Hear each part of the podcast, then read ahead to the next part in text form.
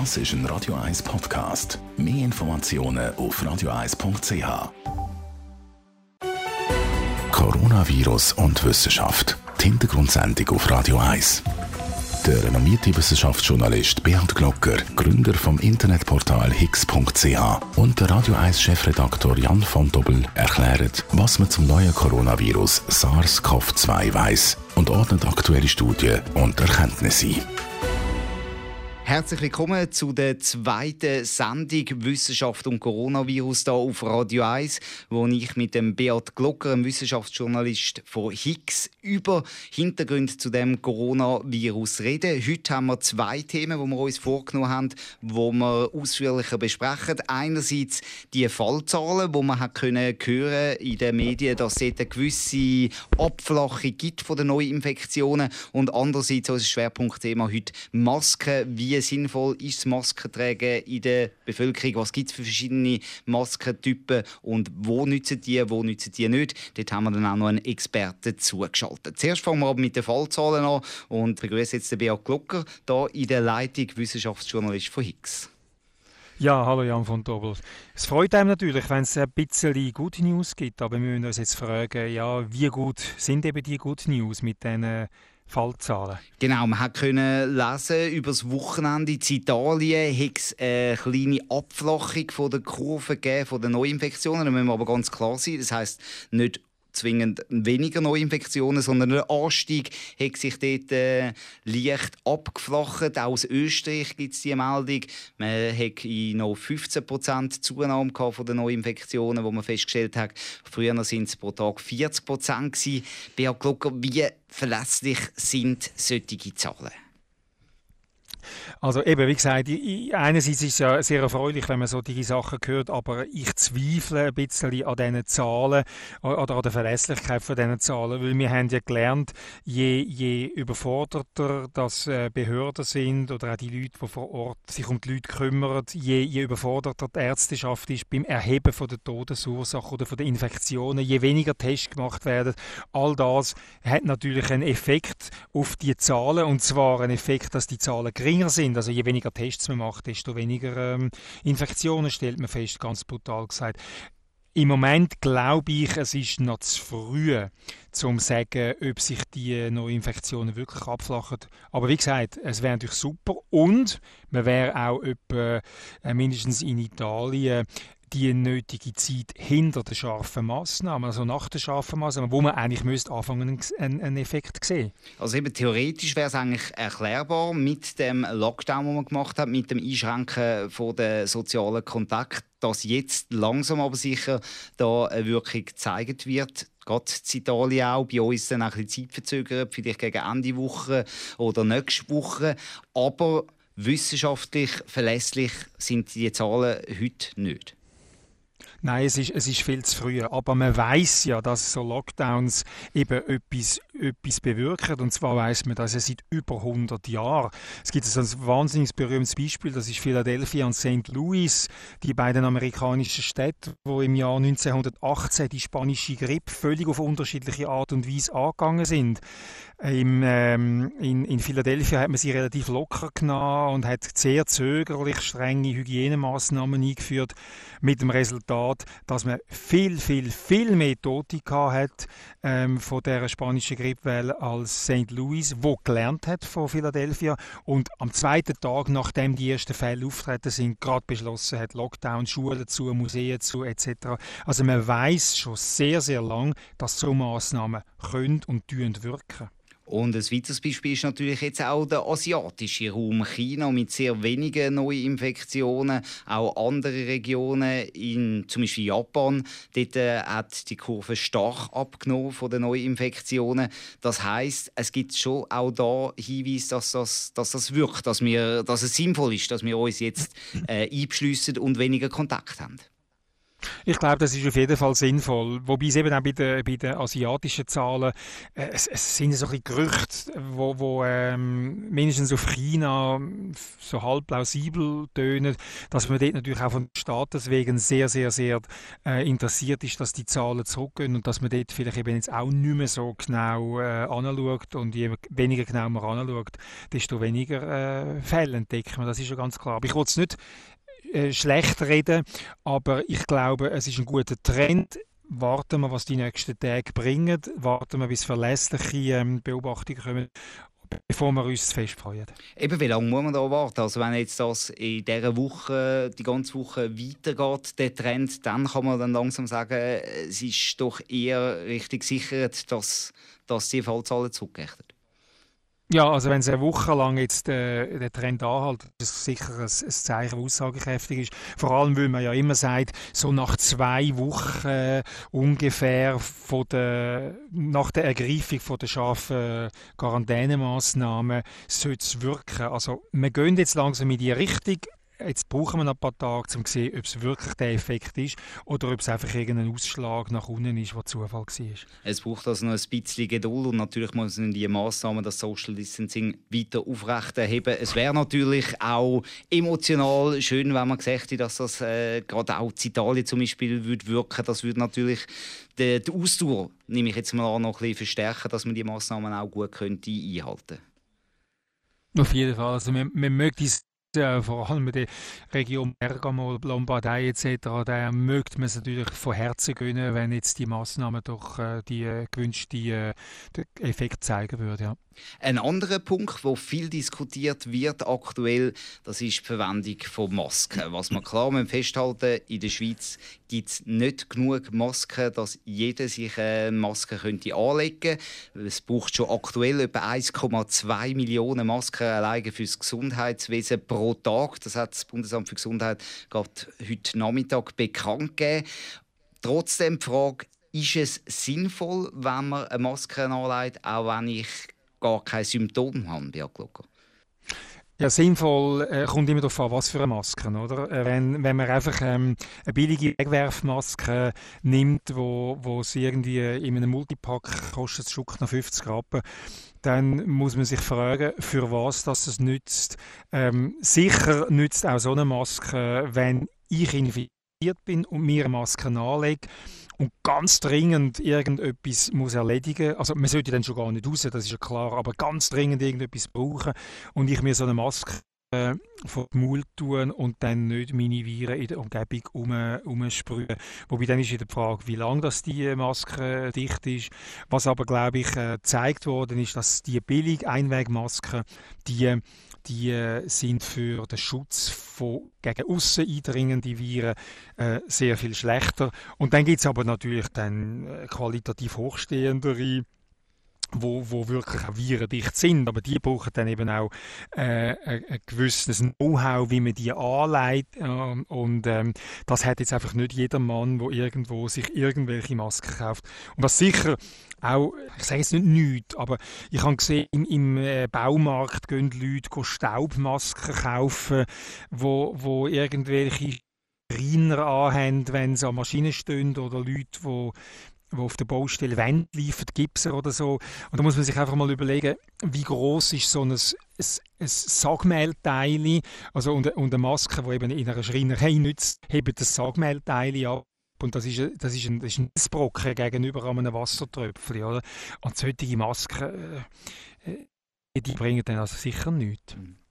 Es hat auch das renommierte Wissenschaftsjournal The Lancet hat einen Artikel veröffentlicht, wo Meinung zu diesen Masken zusammengefasst worden ist. Es hat ganz unterschiedliche Anweisungen von den einzelnen Ländern. China zum Beispiel, wo empfiehlt Masken anzulegen, wenn man das Gefühl hat, man sich selber infiziert. Andere Länder, die zurückhaltender sind. Wir wollen das vertiefen und wir haben jetzt in der Leitung auch noch einen weiteren Gesprächsgast und zwar ist das der Urs Pauli. Er ist der Biosicherheitsbeauftragte für Institut für Virologie und Immunologie vom zuständigen Bundesamt. Also da ganz große Nummer in diesem Bereich. Grüezi, Herr Pauli. Grüezi, Herr von Tobel. Danke vielmals, dass Sie sich Zeit nehmen, um unsere Hörerinnen und Hörer da auch äh, Einblick zu geben, was man aktuell weiß. Zuerst vielleicht Ihre persönliche Haltung, so Masken, auch so billigere Masken, die man kann kaufen im Handel. Ist das sinnvoll, wenn ich da etwas zu einer Maske anlege? Was kann man da aus wissenschaftlicher Sicht sagen? Ja, also im Prinzip muss man sagen, solche Masken haben äh, im, im grossen Sinn äh, äh eine gewisse Nebenwirkungen. Und zwar haben, haben sie die Wirkung, dass die Leute sich nicht an den Kopf längen, nicht an den Maul längen, nicht an die Nase längen. Und in dem Sinn ist das natürlich schon auch eine Massnahme, weil wir wissen ja, dass wir uns pro Stunde 15 bis 20 Mal an Kopf längen, ohne dass wir das wissen, realisieren. Und äh, ich glaube, dass sie einfach schon noch unsere Hände sind schon die grössten Überträger von irgendwelchen Keimen äh, an unsere Schleimhäute. Also das heißt vor allem auch mal in erster Linie einen psychologischen Effekt, dass ich das nachher nicht mehr mache. Das heißt, es könnte etwas nützen. Ja, in dem Sinn kann es etwas nützen. Es ist natürlich gegen noch besser, wenn man die Hände wäscht, äh, möglichst viel, wenn man draußen ist. Äh, aber man muss auch ganz klar sehen, im Grundsatz wirken die Maske eigentlich dann, wenn man mit anderen Leuten zusammen ist, also wenn man es nicht kann vermeiden kann, dass man relativ nah bei anderen Leuten ist, wenn man einfach draußen ist und, und irgendwo einem Wald innen ist äh, und niemand anders rum ist, dann braucht man eigentlich keine solche Maske. Wenn man jetzt auch vielleicht auch unterscheiden, die verschiedenen Maskentypen, die haben Sie ja untersucht. Können Sie uns da sagen, mhm. welche Maske nützt für was? Also wir haben, wir haben äh, das untersucht, vor allem weil wir ja im Labor äh, arbeiten und im Labor dort haben wir natürlich hohe Keimzahlen und da müssen wir sicher sein. Und da gibt es die sogenannten chirurgischen Masken, das sind die, die eben jetzt viel äh, gebraucht werden. Es gibt nachher FFP1-Masken, das sind partikelfiltrierende Masken, FFP1 bis FFP3 und man kann sagen, FFP1 ist Staub, äh, mehr Staub und FFP3 tut nachher alles äh, abschirmen. Und wenn wir dort geschaut haben, bei diesen FFP3-Masken, ähm, das gibt Faktoren, wo sagen wir zwischen 100 bis 1000 Mal weniger Partikel durch die Maske durchkommen, bis, bis sie zur, äh, eben zu den Atemwegen kommen. Und wenn man die chirurgische Maske vergleicht, dort haben wir eigentlich gar keine oder sehr, sehr, sehr kleinen Schutzfaktor äh, gesehen. Also dort haben wir vielleicht anstatt 200 Partikel gehen noch 180 Partikel durch. Also dort haben wir eigentlich sehr wenig Wirkung. Also da reden Sie jetzt von diesen Masken, wenn man es auch natürlich aus dem Film und so weiter kennt, das ja. sind so die, die ganz dünnen, meistens weißen Stoffmasken. Genau, genau, ja. Die nützen also gegen eine Ansteckung, dass ich mich anstecke durch das Einschnaufen von einem Virus nichts, sagen Sie, oder praktisch nichts? Ja, das haben wir, das haben wir gemessen. In den Messungen, die wir es gemacht haben, hat das gezeigt. Und es ist ja letzte Woche noch ein, äh, ein Artikel, ein wissenschaftlicher Artikel gelesen, der das eigentlich bestätigt hat. Also die haben auch Schutzfaktoren von 1,3, 1,5, also sozusagen nichts. Und Natürlich kann man sagen, FFP3-Masken, die würden nutzen, die ist für einen Otto-Normalverbraucher nicht zu empfehlen, dass man die anwendet. Erstens kommt man es nicht über, zweitens sollte man die den Spitälern natürlich lassen, das das braucht. Ja. Und drittens, ähm, ich habe mal vor längerer Zeit so eine können anlegen, nicht jetzt in dieser Krisensituation. Es ist extrem schwierig, dann zu schnaufen. Also das steht nachher äh, auf, auf, auf die Lunge, wenn man da muss einen Tag lang durch so eine Maske schnaufen Das ist richtig. Also man, man tut, und je länger man es anhat, desto äh, mehr geht es ja auch zu. Also weil man ja äh, Flüssigkeit, also wie soll ich sagen, Feuchtigkeit ausatmet. Und mit dem geht die Maske zu. Also die in unseren im Laborverhältnis sagen wir, wir sollten die nicht länger als eine Stunde, zwei Stunden tragen und nachher äh, kann man nicht mehr schnaufen mit denen. Jetzt haben Sie gesagt, die chirurgische Maske, also die normale Maske, die man eigentlich auch kennt, die haben kaum einen Effekt, dass ich mich nicht anstecke. Wie ist denn der Effekt, dass ich andere Leute nicht anstecke? Man kann sich ja vorstellen, wenn man hustet, dann gibt es Tröpfchen, die rausgehen und die werden ja schon ja. zurückgehalten. Ja, das ist, für, für das ist die Maske eigentlich, äh, die chirurgische Maske sehr, sehr gut geeignet. Äh, natürlich kommt auf der Seite gängli etwas raus, aber, aber äh, sagen wir, der grösste Teil von dem, was man raushustet, wird durch die Maske festgehalten. Ja, guck, das wäre ja eigentlich ein Indiz, um zu sagen, die Leute müssten mit solchen Masken rumlaufen. Ja, nicht, ich würde sagen, wenn jeder so eine Maske anlegt, ob schon keinerlei Anlass besteht, zu glauben, dass man, ähm, dass man infiziert ist, dann würde das einfach schlicht die Maske komplett äh, aufbrauchen für viele Leute, die sie gar nicht brauchen. Also wie gesagt, es könnte etwas nützen bei jemandem, der infiziert ist, dass er weniger die Umgebung belastet, aber dass ein Gesunder sich so eine Maske anlegt, äh, ist, ist ähm, nicht sinnvoll, weil das einfach zu einer Maskenknappheit führt und die, die sind ja bereits knapp, wie wir äh, von verschiedenen Quellen schon gehört haben. Oder? Vielleicht noch eine Frage an Urs Pauli. Es gibt ja auch die Stimmen, die sagen, man soll sich selber eine Maske ähm, nähen, lismen oder wie auch immer, oder einen Schal äh, sich um, ums Maul herum tun. Ist das aus Ihrer Sicht sinnvoll? Ja, das ist natürlich wieder genau das Gleiche, was ich am Anfang gesagt habe. Also wenn ihr das macht, ich glaube nicht, dass die irgendwelche Schutz haben, eben vielleicht auch, wenn man hustet selber, wenn man infiziert wäre, dass man es nicht raushustet, aber äh, für den Schutz von der Personen selber, denke ich, ist das weniger äh, Hilfe, sondern es ist eher mehr dort eben die Nebenwirkung, also ich mir nicht den Kopf lenken, dass ich nicht mit, eben mit den Händen, wo, wo vielleicht eben voll sind von Viren, nicht an die Schleimhäute kommen. Man kann das sehr gut illustrieren, das sieht nicht jede und jeder sieht das selber, was so ein Tüchli vor dem Maul oder eben ein Schal vor dem Maul nützt. Wenn man an einem kalten Wintertag ähm, äh, so etwas anhat und durchschnauft, sieht man auf der anderen Seite, dass, dass die Feuchtigkeit ähm, durchkommt und äh, wenn man weiß, wie, wie groß, äh, wie klein eben Wassertröpfchen die kleinsten sind und was für große Maschen, wie so ein gelismeter Schal hat, das ist völlig klar, dass es rausgeht. Und dann, äh, und das sieht man auch, das, das, das sieht jeder an sich selber, wenn er das im Winter ausprobiert. Und dann ist auch der Schutz von der Umgebung nicht mehr vorhanden, wenn man das anstrebt. Also, aber auch dann, wenn ich durch einen Schal vor dem Gesicht habe, dann lange ich mir nicht mehr ins Gesicht. Und von dem her ist der, der, der Verhaltens- oder Psychoeffekt ist sicher auch da. Wie wäre denn das, wenn ich mir jetzt so selber eine Maske mache, Herr Pauli? Ähm, könnte ich die dann auch waschen und wiederverwenden? Vielleicht bei 60 Grad waschen oder bei 70 Grad im Backofen nie tun? Werden die nachher wieder wiederverwendbar? Das ist eine Frage, das kann ich so einfach nicht beantworten. Also das äh, müssen wir natürlich schauen, was ist für Material. Kann ich es überhaupt? Äh, wenn es irgendwelcher Plastik ist, dann muss man aufpassen, dass es nicht kaputt geht, oder? Und äh, das ist sehr schwierig zu sagen, ob man das nachher wieder kann brauchen kann. Aber ähm, wenn man es könnte, wenn es überlebt, dann hat es natürlich wieder äh, nach, nach äh, 90 Grad waschen oder, oder nach äh, halben Stunde bei 100 Grad im Ofen innen, wenn es das überlebt, dann ist sicher, wenn es Viren drauf hat, sind die tot. Es ist jetzt natürlich die äh, große Frage, die man sich stellt, auch jetzt nach dieser Diskussion. Also, was man festhalten äh, so eine einfache Maske, ob sie selber gemacht ist oder äh, ob es eine Chirurgenmaske ist, die nützt nichts, damit ich mich nicht anstecke oder beinahe nichts. Das ist klar. Und man sollte die Masken, die wenigen Masken, die es gibt, die chirurgischen Masken, auch nicht dem Personal wegnehmen, das das braucht zum Arbeiten. Aber wäre es sinnvoll, wenn die ganze Bevölkerung jetzt eine Maske selber würde machen oder ein Tuch vor das Gesicht hat? So wie ich Sie verstanden habe, Herr Pauli, wäre das durchaus eine sinnvolle Maßnahme. Also einfach dort sinnvoll, wo ich eben in, Menschenmengen bin. Äh, nicht, wenn ich eben äh, allein irgendwo bin und niemand in der Nähe habe, dann ist das, ist das nicht sinnvoll. Mhm. Beat Glucker?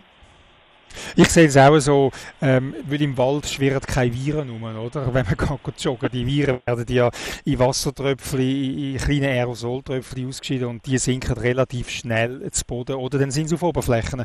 Also wer im Wald mit dem Hund oder äh, geht, der braucht keinen so einen Schutz. Und nochmal die, die selber genähten ich empfinde da auch einen sehr grossen Psychologieeffekt dabei. Also meine Frau hat so ein Mail jetzt bekommen oder ein WhatsApp, wo, wo, wo die Frauen oder einfach die Leute aufgefordert werden, sich schöne, bunte Masken zu nähen und, und dann sogar noch eine Bügelanleitung, äh, damit dann eben die Viren nach dem ersten Mal waschen auch noch vom Bügeleisen äh, getötet werden. Aber ähm, wenn das gut tut, damit man etwas macht und nicht untätig ist, finde ich es okay, aber man darf sich nicht in einer falschen Sicherheit wiegen. Das ist da gegen abzuwägen, das ist einfach schwierig dann. Eben, das wäre dann die große Gefahr, dass man dann natürlich dann vielleicht wieder zu Leuten zu nahe hergeht, weil man das Gefühl hat, man hat ja eine Maske an. Sehen Sie das auch als Problem, Herr Pauli? Ja, das ist, das ist definitiv so, dass man sich dann in der, in der falschen Sicherheit äh, wiegt und nachher kann man, macht man etwas, was man eigentlich gar nicht sollte. Also das Wichtigste, weiter Distanz behalten. Äh, ob man dann noch eine Maske zusätzlich anlegt oder sich selber näht, das muss jeder selber entscheiden. Das wäre so quasi das Fazit von der heutigen Sendung. Ich danke vielmals, Urs Pauli, dass Sie bei uns in der Leitung waren. Beat Glocker, wir hören uns morgen wieder zu dieser Sendung und ich danke Ihnen vielmals, dass Sie sich heute Zeit genommen haben. Ja, bis morgen dann. Bis morgen. Ja. Coronavirus und Wissenschaft. Die Hintergrundsendung auf Radio 1 mit dem renommierten Wissenschaftsjournalist Beat Glocker vom Internetportal higgs.ch und dem Radio 1 Chefredaktor Jan von Dobbel. Ab sofort vom Montag bis am Freitag nach dem 4 Uhr auf Radio 1 und als Podcast auf radio1.ch und higgs.ch. Weil das Wissen rund ums neue Coronavirus SARS-CoV-2 für uns alle wichtig ist. Das ist ein Radio 1 Podcast. Mehr Informationen auf radio1.ch.